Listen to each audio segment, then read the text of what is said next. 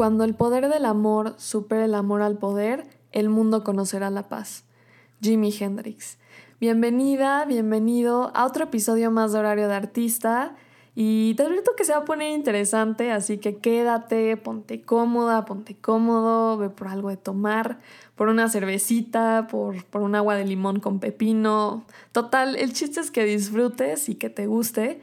Y antes de empezar, me gustaría dedicarle este episodio a estas grandes personas que nos mandan canciones a diario y que nos dicen, güey, escucha esta canción porque pensé en ti, o cosas así, de verdad, gracias por existir.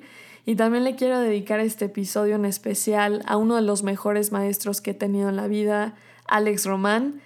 En Instagram lo pueden encontrar como mayonesa con chipotle. Mi queridísimo Alex, si estás escuchando esto, de verdad te agradezco por darme las herramientas para conocer este mundo que hoy en día me apasiona y, cada día quiero aprender más de él, el mundo de la música.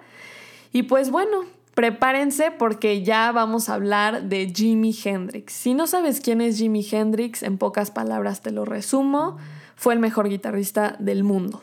Y además de ser un gran guitarrista, también fue un cantante y un compositor en la década de los 60 y algo que caracterizaba a Jimi Hendrix era su forma tan única de tocar la guitarra eléctrica y cómo mezclaba los sonidos experimentales constantemente. Y, algo también muy importante de Jimmy era su presencia. Él de verdad sabía cómo dar un show. De los videos que he visto se notaba la pasión y se notaba cómo se entregaba al público y a la música. Si tienen la oportunidad de meterse a YouTube y poner Jimi Hendrix, les van a aparecer un montón de videos que valen la pena verlos. Y bueno, pues Jimmy nació el 27 de noviembre de 1949 en Seattle, Washington. Un dato curioso es que Jimmy primero se llamaba Johnny Allen Hendrix y luego su papá le cambió el nombre a James Marshall y luego él se lo cambió a Jimi Hendrix. Tristemente se dice que los papás de Jimi Hendrix tenían una relación muy difícil y muy violenta debido a que eran una familia de bajos recursos y también el papá se involucraba mucho con estos temas del alcohol y de las drogas. Y esto le obligó a Jimmy a vivir la mayor parte de su infancia con sus abuelos y después de mucho rodeo y mucha discusión, finalmente los papás de Jimi Hendrix se divorcian y, y esto le hizo a Jimmy adentrarse mucho al mundo de la música, no sabemos si por distracción o simplemente por, por entretenimiento. Y es muy importante mencionar que en este periodo de la adolescencia de Jimi Hendrix, Elvis Presley era la superestrella y constantemente pasaban sus canciones en la radio y Jimmy las escuchaba como, como diciendo, este es mi ídolo, quiero ser como él. Pero no fue hasta los 16 años que su papá le compró su primera guitarra, era una guitarra acústica, y comenzó su banda, su primera banda llamada The Velvet Tones. A mí me emociona mucho esto porque imagínense, la primera banda oficial del mejor guitarrista de todos los tiempos, que obviamente él no sabía en lo que se iba a convertir, pero bueno. Este, cuando empezó a experimentar con los sonidos y con su banda, se dio cuenta que la guitarra acústica no era suficiente porque los sonidos de la batería y de la voz hacían que la guitarra no se escuchara nada. Entonces decide comprarse una guitarra eléctrica y su primera guitarra eléctrica fue una Suprosark blanca para diestros y él era zurdo. Entonces imagínense lo que tuvo que hacer para aprender a tocarla. Se dice que la volteaba boca abajo y también alteraba las cuerdas para aprender. Y hay un rumor que dice que su papá le obligaba a tocar la guitarra con las dos manos. Entonces tenía la habilidad de, de tocar la guitarra con la derecha y con la izquierda. Total, Jimmy sigue aprendiendo a tocar la guitarra y en 1961, cuando él tenía 19 años, se tuvo que enlistar al ejército de los Estados Unidos porque la policía ya lo había cachado varias veces manejando un coche robado. Triste historia. Y mientras entrenaba como paracaidista de los Estados Unidos, Jimmy todavía encontró tiempo para la música y ahí conoció a un bajista llamado Billy Cox, con quien tocaría los fines de semana en los bares de la zona militar. Hay dos teorías del por qué Jimmy nunca acabó su servicio militar. Unos dicen que estaba tan obsesionado con la música que no cumplía con sus tareas y otros dicen que en 1962 fue dado de baja después de haberse lesionado durante un salto en paracaídas. No lo sabemos, pero en su regreso Jimmy se dedicó por completo a la música y comenzó a trabajar como músico de sesión para bandas como Little Richard, B.B. King y Tina Turner.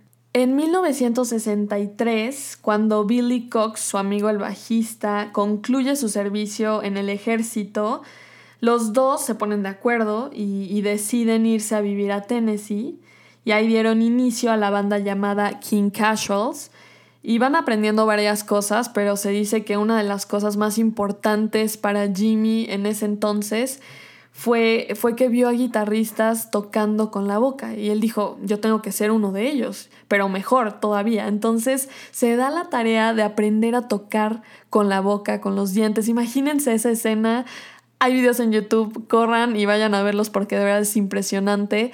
Él no inventó esta técnica o este estilo de tocar con la boca la guitarra, pero sí la hizo famosa. Y claro que la experiencia de donde provenga es muy buena, pero para Jimmy no fue suficiente el haber creado la banda de King Casuals, y es por eso que decide irse por su lado y, y se muda en 1964 al barrio de Harlem en Nueva York, y en este lugar él empezó a tocar en algunos locales buenos, malos, y también ganó un premio en un concurso de talento amateur en un, en un teatro muy famoso que se llamaba Apollo Theater.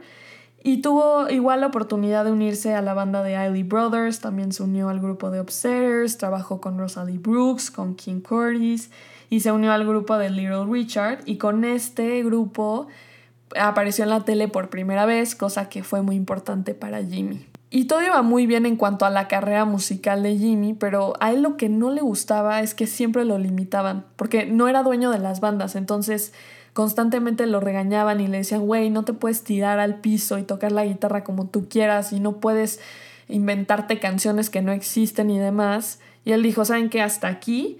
Y es por eso que en 1966 dio inicio a esta banda que se llamó Jimmy James and the Blues y esta banda fue muy importante para la carrera de Jimmy porque esta le dio las bases para definir su estilo y cómo quería tocar y cómo quería dar un gran show. Total, la banda ya se había establecido más o menos bien y comienzan a tocar en lugares, pues ya saben, a, veces buenos, a veces malos, eh, donde los contrataran.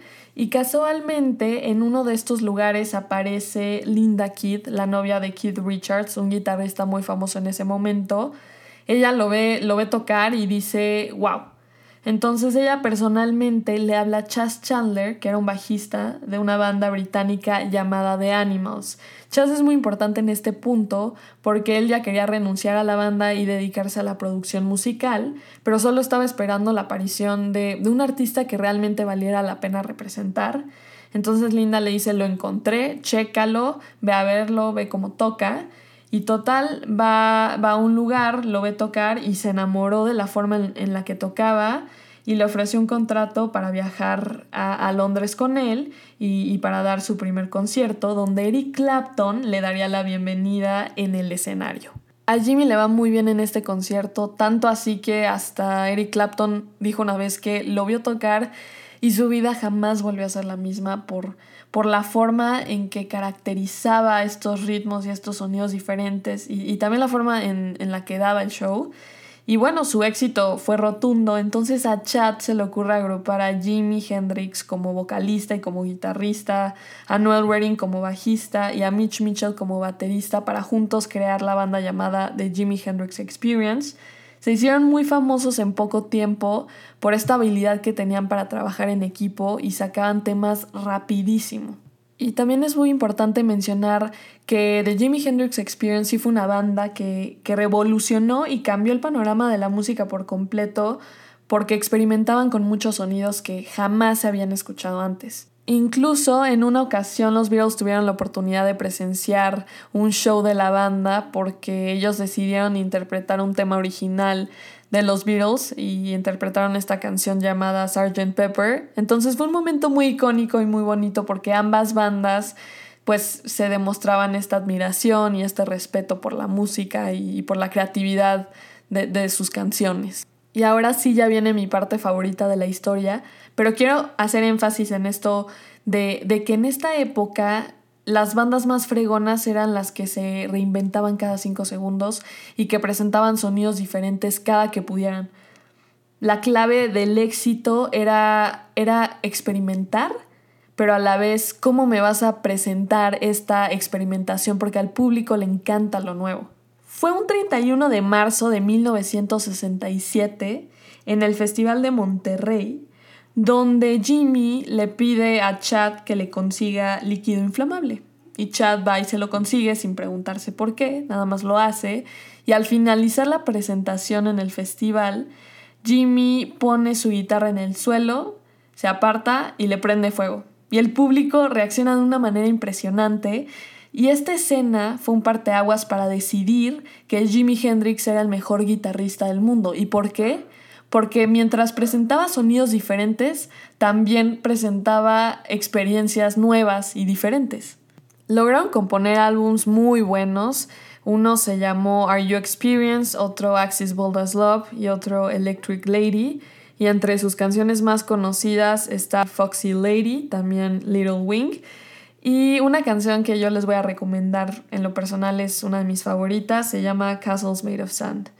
Tristemente, en 1969 la banda se separó debido a rumores de traiciones creativas y demás, pero dejaron huella y, dejaron una gran huella en la historia de la música. Y aunque la banda se haya separado en ese momento, Jimmy sigue siendo considerado el mejor músico y también el mejor pagado del momento.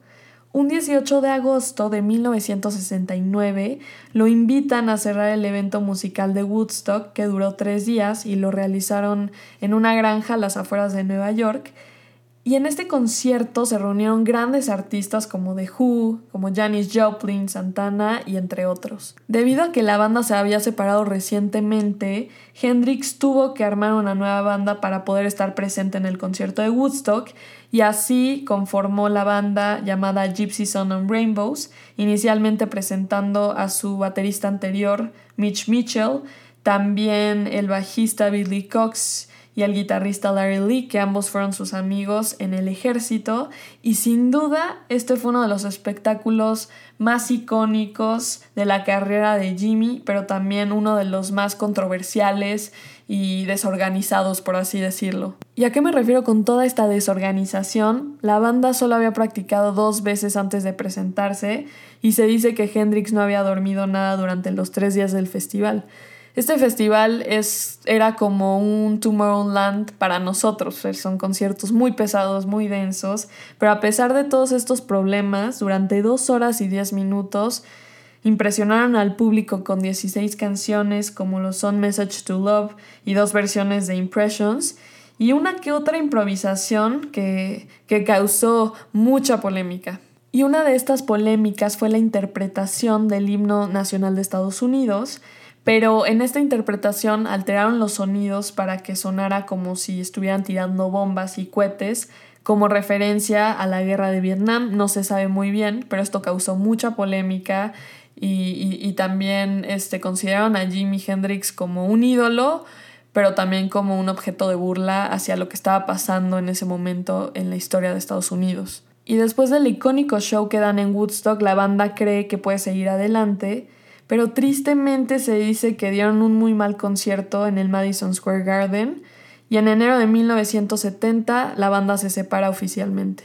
También se intentó revivir la banda de Jimi Hendrix Experience con Billy Cox y con Mitch Mitchell y la renombraron como Cry of Love y se dice que comenzaron a trabajar en posibles temas y demás, pero tristemente un 18 de octubre de 1970 Jimi Hendrix fallece por una sobredosis. Y aunque la carrera artística y musical de Jimi Hendrix no haya durado tanto como nos gustaría, creo que nos heredó un legado irrepetible tanto en la música como en la vida. Creo que Jimmy nos invita a adoptar esta filosofía de vivir en la experimentación continua y de hacer las cosas de otro modo porque de esta forma solo, solo llegaremos a conocernos a nosotros mismos y al mundo que nos rodea. Y finalmente, como recomendación semanal, me gustaría invitarlos a que vieran esta película que se llama Ya no estoy aquí, dirigida por Fernando Frías de la Parra, un director mexicano, está disponible en Netflix y de verdad vale la pena. A mí en lo personal me, me encantó el mensaje y, también me encantó que nos invitara a empaparnos de esta cultura que nos define como país.